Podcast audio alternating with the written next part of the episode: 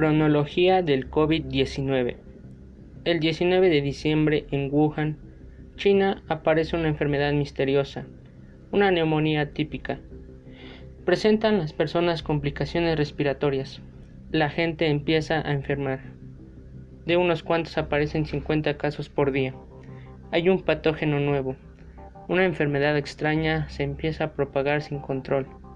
Su primera expansión es en China y países que lo rodean.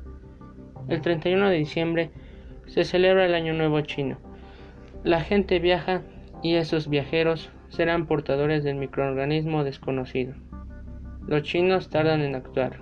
Un virus altamente transmisible llega a millones de personas. Médicos chinos de primera línea hacen sonar las alarmas. Uno de ellos fue el doctor Li Welling, quien alerta a sus colegas que se protejan pero el doctor es encarcelado. Después de unas semanas, el brote del virus crece con intensidad. China avisó a la OMS que había un brote de infección viral. ignoraban que lo causaba parecía de origen animal. El 15 de enero hay un brote en un crucero que durará 114 días. Se expande el virus en una población densa de 400 personas. Un hombre de 80 años presenta síntomas. Lo ponen en cuarentena. Detectan el crucero 41 personas con coronavirus. Al término de los 14 días hay 700 personas infectadas y 7 personas fallecidas. ¿Cómo se transmite? ¿Cómo se propaga? A finales de enero hay noticias impresionantes mundiales. Se ha propagado a cuatro continentes. Hay miles de casos por día. El 19 de enero en Washington, Estados Unidos, se detecta el primer caso de COVID-19. Hay confusión. En Colombia y otros estados se propaga el virus, un virus desconocido. Es un patógeno diferente. Es como ahogarse fuera del agua. Identifican el virus, un coronavirus. Provoca una gripe y se ha extendido en toda Asia. 20 de enero, el gobierno chino toma acciones, pero aún así se triplica la infección y las muertes se multiplican. El gobierno china empezó a tomar medidas. Inicia la crisis, ignoran las causas y buscan detener la cadena de transmisión. Inicia la cuarentena en Wuhan. Las personas empiezan a morir. Surgen largas filas y en los hospitales para un tratamiento que los cure. Son imágenes aterradoras. Existe algo escalofriante, aterrador y letal en el aire.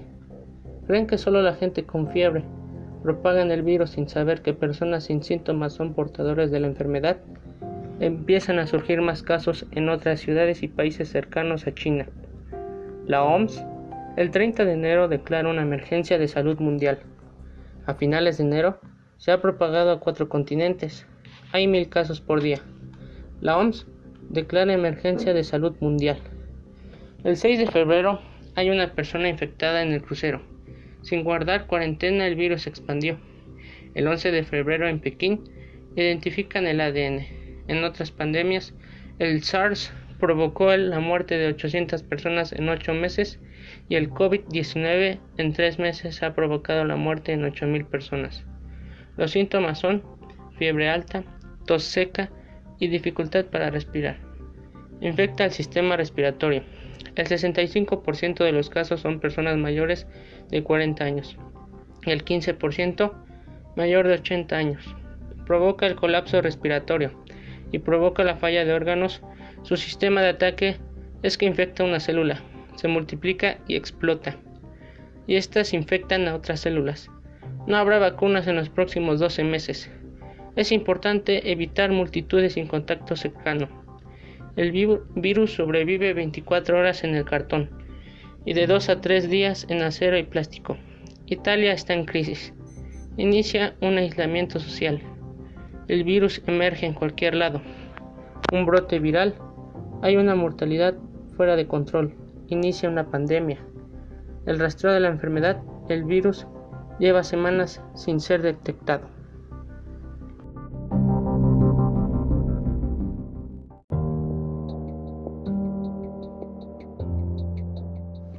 Comparación entre el virus COVID-19 y virus informáticos.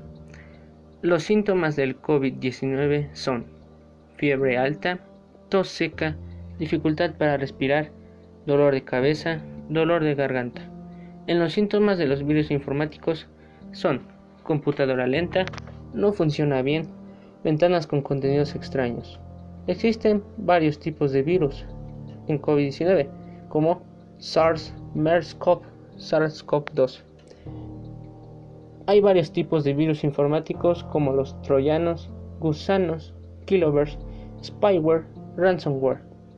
El COVID-19 para reproducirse y propagarse debe infectar a una célula. Los virus se reproducen en su interior hasta hacerla explotar y sucesivamente infectar a otras células. Los virus informáticos se propagan realizando copias de sí mismas e infectan redes y sistemas. Su objetivo es hacer colapsar las redes. Se transmiten por dispositivos, por correos electrónicos, mensajes en redes o por sitios de descarga. Aún no existe vacuna para contrarrestar el virus del COVID-19. En impedir la propagación de los virus informáticos existen antivirus encargados de prevenir, detectar y eliminar programas maliciosos. Es muy importante instalarlos y actualizarlos en las computadoras. El COVID-19 es un virus con una familia amplia que puede causar diversas afecciones, desde un resfriado, enfermedades graves, incluso hasta la muerte. Los virus informáticos tienen la capacidad de infectar a una parte o a todo el sistema y causar complicación o daños graves a la computadora. El COVID-19 daña el sistema respiratorio, mientras en los virus informáticos dañan una parte del dispositivo o totalmente hacerlo provocando el colapso de la computadora. El COVID-19 se transmite de animales a personas. Los virus informáticos existen dos grandes clases de contagio.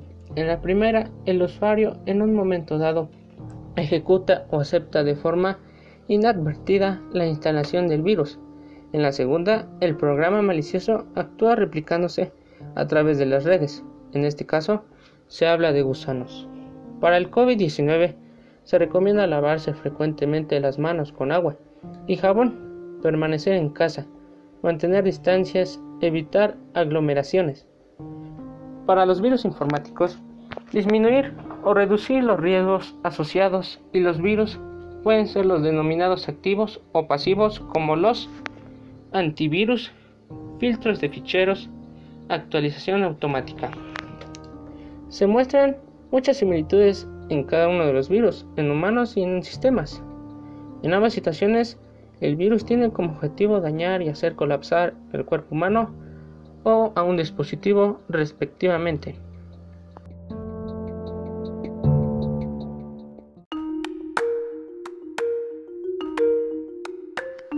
Sucesos de la pandemia. A mediados de diciembre, en Wuhan, un asesino se expande.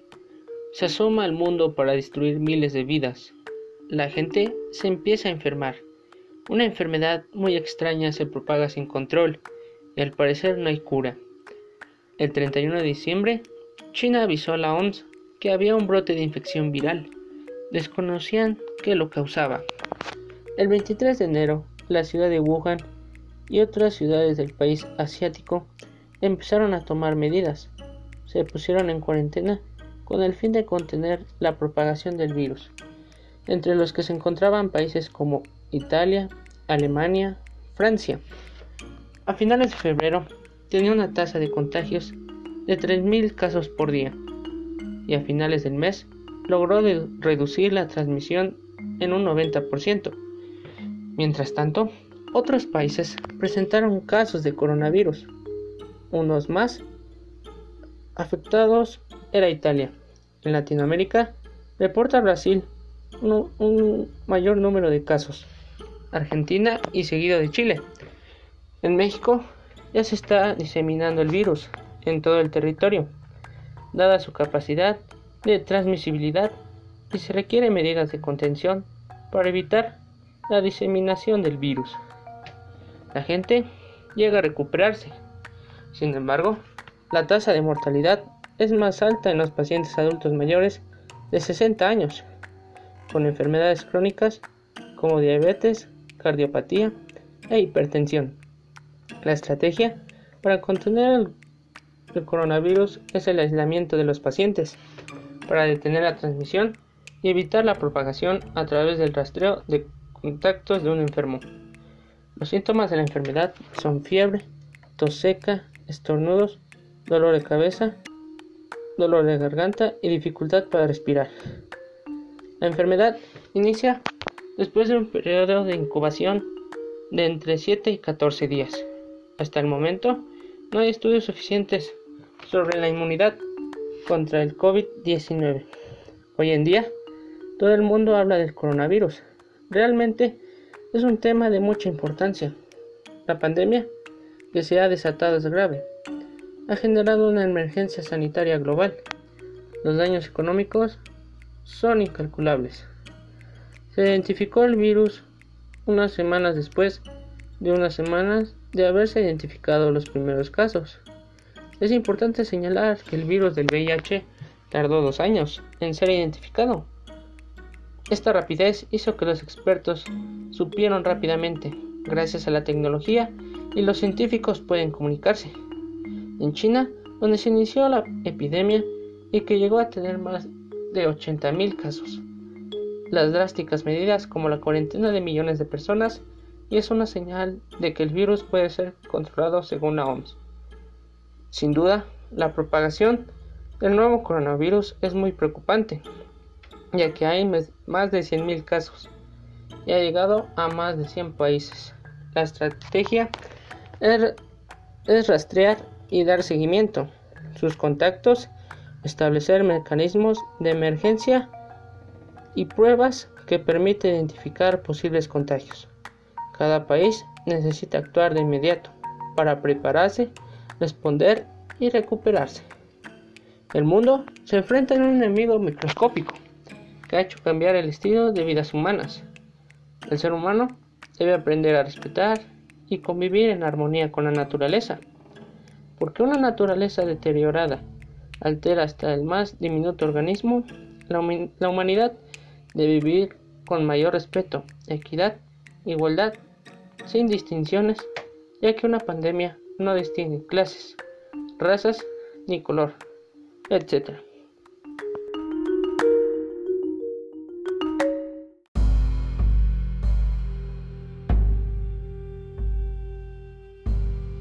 Datos de marzo, abril, mayo y proyección de junio.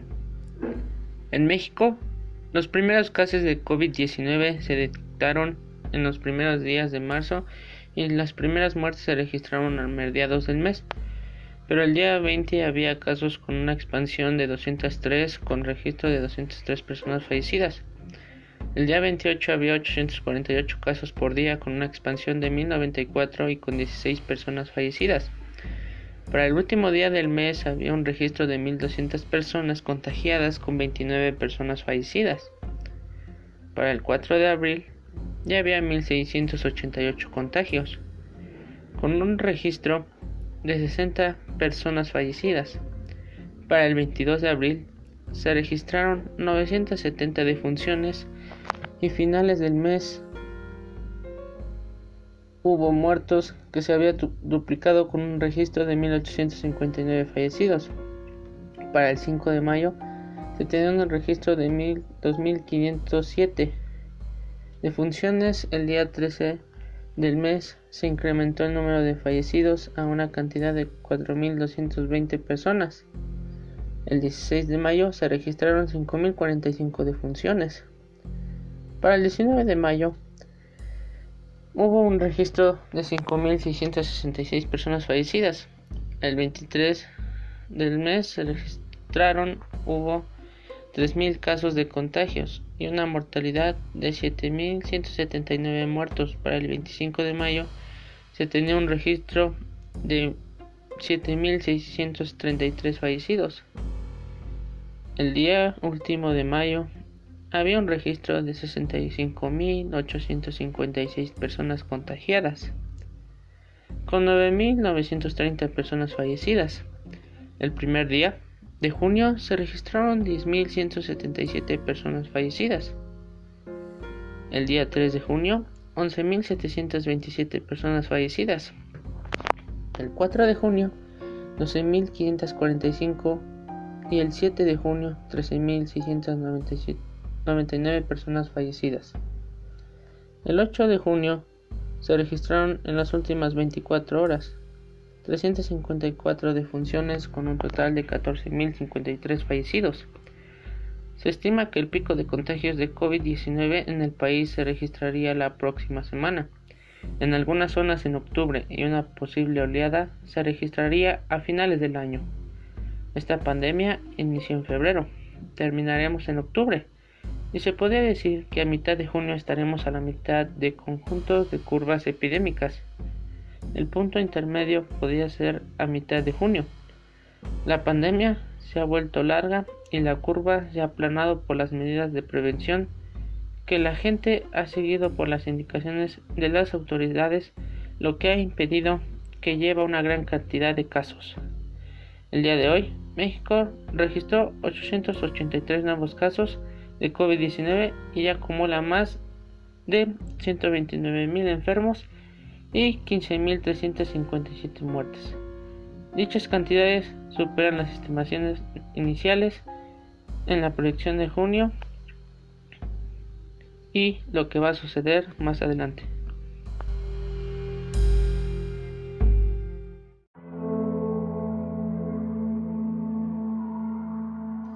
La demanda contra la energía eléctrica del coronavirus.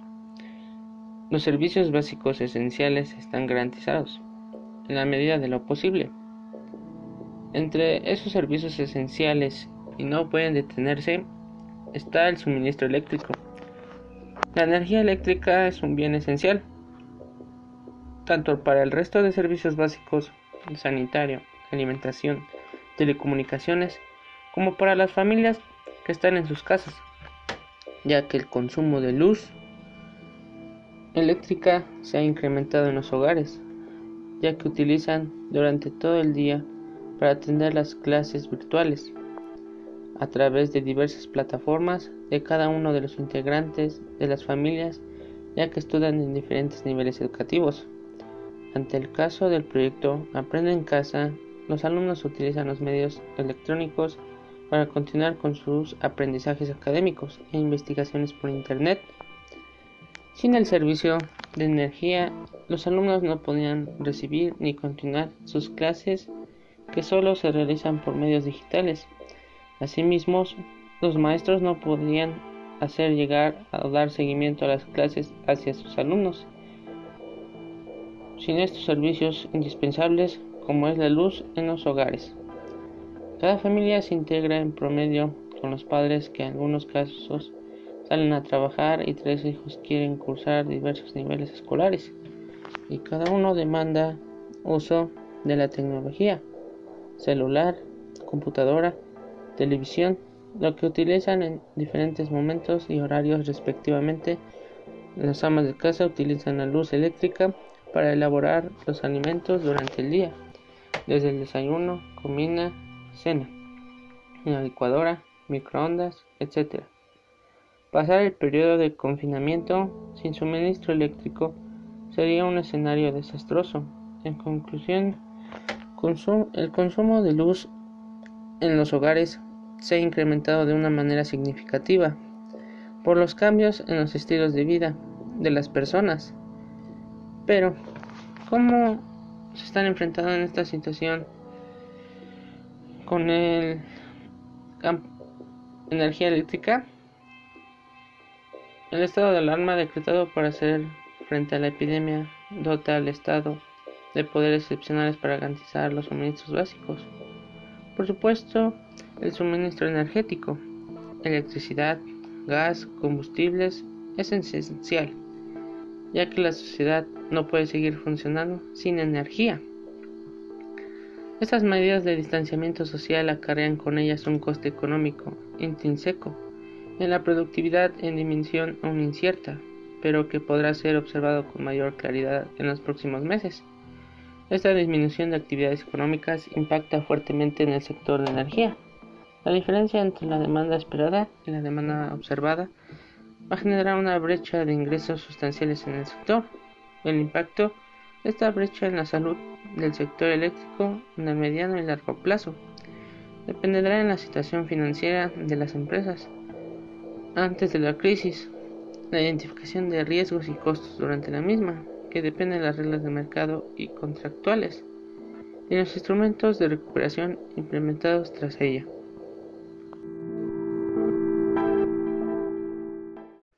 Muy buen día a todos.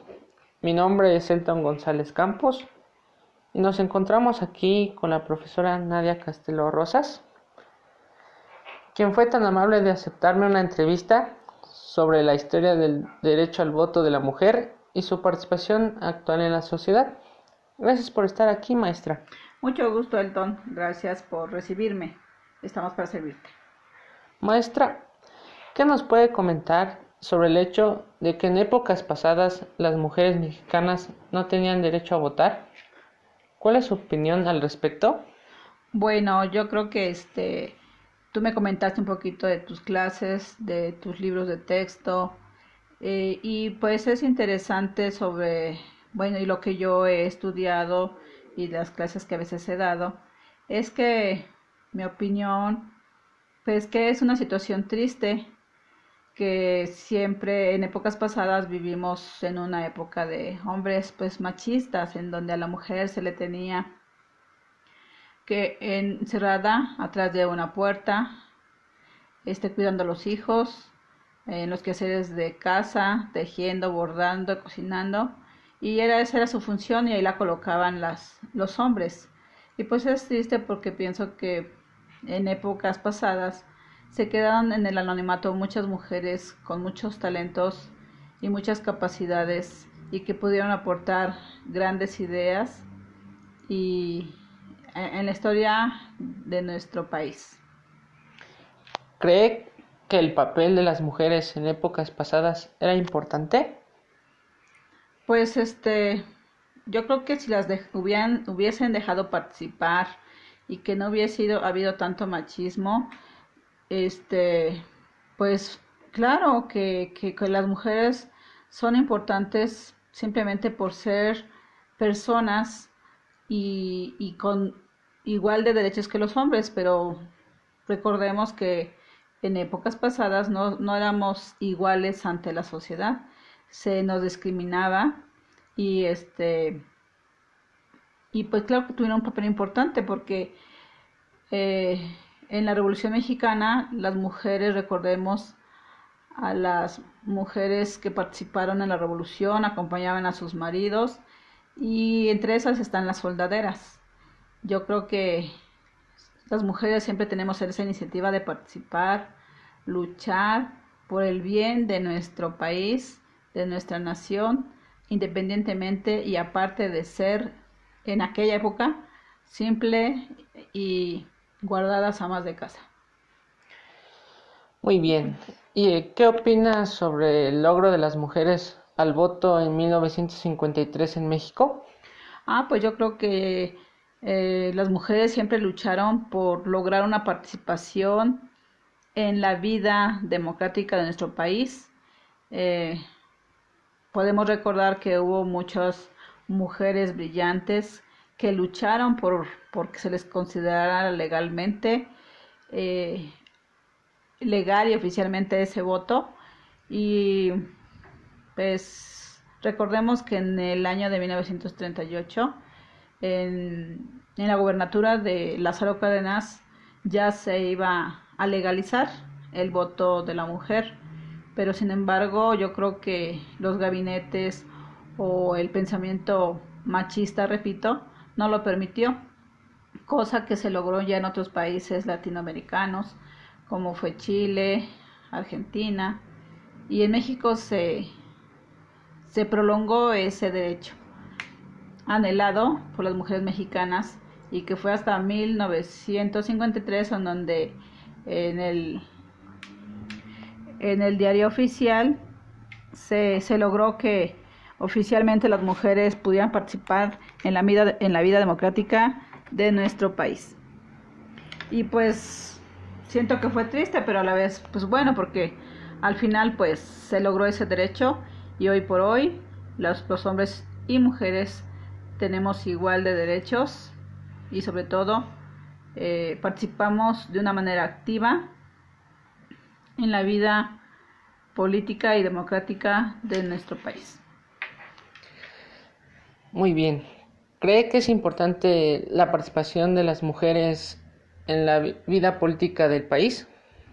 Bueno, sí, retomando pues la pregunta anterior y que contesté un poquito, yo creo que me adelanté, pues es importante la, participación de la mujer en la vida política del país ya tenemos mm, el caso de mujeres que son este pues gobernadoras, senadoras, diputadas y, y yo creo que la diferencia de un pensamiento de, del hombre a una mujer pues es diferente la sensibilidad la sensibilidad la visión cambia eh, me atrevería a decir que, que a veces siento que eh, viendo la vida mexicana, hemos tenido puros presidentes.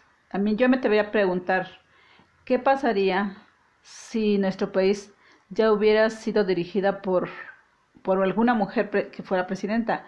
como es, el caso de otros países. Si no son presidentas, pero sí hay reinas, hay monarcas, dirigen a naciones muy, muy exitosas y prósperas y nosotros hemos sido dirigidos siempre por un hombre. Yo creo que es importante, pero sin embargo no más se menciona y se dice que participamos en la política, pero sin embargo no se ha permitido que una mujer eh, dirija nuestro país. ¿Será que tal vez todavía continúa ese, ese pensamiento machista que tenemos que erradicar de una manera más real, más más palpable. ¿Cree que hoy en día las mujeres disfrutan de sus derechos libremente? Pues este, yo pienso que en épocas pasadas, a comparación de ahora, pues sí, las mujeres ya disfrutamos más de nuestras libertades, de nuestros derechos, pero sí podemos señalar que no ha sido en su totalidad a un 100%, porque aún en día algunas, algunas fracciones de mujeres aún siguen sometidas en los hogares, este, no les permiten trabajar. Hay una, un pequeño porcentaje de discriminación, todavía existe el machismo, este, no les permiten desarrollarse. Y también eh, de una manera tal vez este, fuera de la ley, Aún hay esclavitud, como es el Tratado de Blancas, en donde son sometidas a trabajar y hacer cosas que ellas no quieren. Pero bueno, eh, hay mucho, hay muchos, muchas cosas por hacer, muchas cosas por mejorar y muchas cosas por corregir. Pero bueno, yo creo que para eso son las leyes y que en la medida de lo posible la sociedad trata de dirigirse de la mejor manera, pero pues siempre hay gente que que irrumpe lo que es legal, lo que es correcto y, viola los derechos del ser humano, entre ellos las mujeres. Y como digo, este tratado de Blanca sí es una esclavitud y sigue habiéndola y pues tenemos que muchos temas en que seguir trabajando hoy en día. Muy bien. ¿Y cómo visualiza a las mujeres en este periodo de pandemia? Bueno, yo soy este pues profesora, mm, tengo contacto con las madres de familia y pues veo puedo ver ese aspecto de las mujeres en donde pues se sus tareas se han este incrementado porque ahora permanecen en casa, todo el día tienen que cuidar a los hijos, dependiéndole de las edades, si son bebés, son grandes, pero sí luego he visto a las mamás que están con su bebé y están con su hija, que va, a la escuela, y pues tienen una labor mayor, tareas mayores, porque ahora tienen que ser amas de casa, esposas, tienen que lavar, cocinar y sobre todo pues ser maestros ¿no? ¿no? No lo son, pero yo creo que ponen su mejor esfuerzo para dirigir en las tareas y temas académicos de sus hijos, guiados obviamente por internet, por plataformas con sus maestros de una forma coordinada, apoyar y pues este yo creo que somos nobles, no nadie se ha quejado. Sí, sí, sí, no, sí se estresan y pues yo soy mujer, también lo vivo.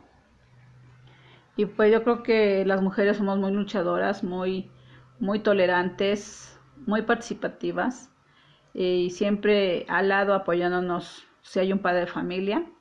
Y también tengo casos donde las mujeres salen a trabajar, eh, como maestra me lo, han eh, me lo han informado, y llegan con sus hijos por las tardes, después de haber trabajado, ya llegan cansadas, tienen que llegar a, a trabajar en los aspectos académicos de sus hijos. Entonces, este, pues la, eh, la mujer tiene un papel importante en la sociedad y pues también en conjunto y no ignorando también la fuerza, la fortaleza, el apoyo y la y la presencia pues de, de, del varón que son los esposos y que tenemos que ser un gran equipo para hacer unas mejores familias y unas mejores sociedades para construir grandes y con valores a las futuras generaciones que son los hijos.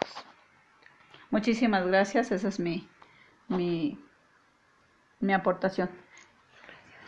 Muchas gracias maestra por realizarle esta entrevista y usted que me aceptó. Muchísimo gusto y estamos hasta pronto. Comunidades virtuales, realización de un podcast.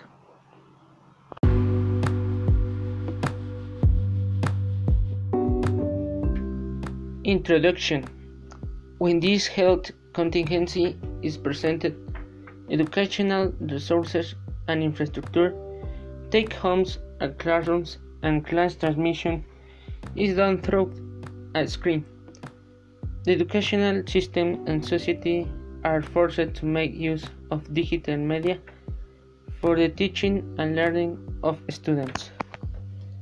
The use of technology was a wide field and what changed the learning styles of children.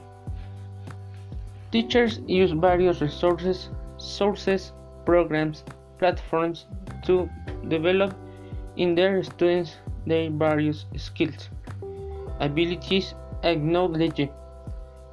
One of the means used of the learning of each students in the realization of podcasts. In this project, where the mainstreaming of the subject of the different subject is carried out and that the teachers very correctly carried one of the subject that involves use of such as the COVID-19 pandemic. The transversality of this pandemic is addressed in each of the subjects in a very professional way and in a correct way. This project is very promising where it allows us students, we students, to keep informed, analyze in a practical way what happens in our environment. Each subject correlates the pandemic with the achievement of the students learning in a theoretical way and practice at the same time for all the above. The following podcast work is presented. In the case of biology, a synthesis of the ideas or a video of the pandemic is presented in the subject on maintenance and computer networks. Also, a comparison of viruses, COVID and computer in science. Was made in literature and narration was made of our chronology about events of the pandemic? And virtual communities this podcast was made in mathematics a graph of the expansion of the virus. Contentions and functions was prepared.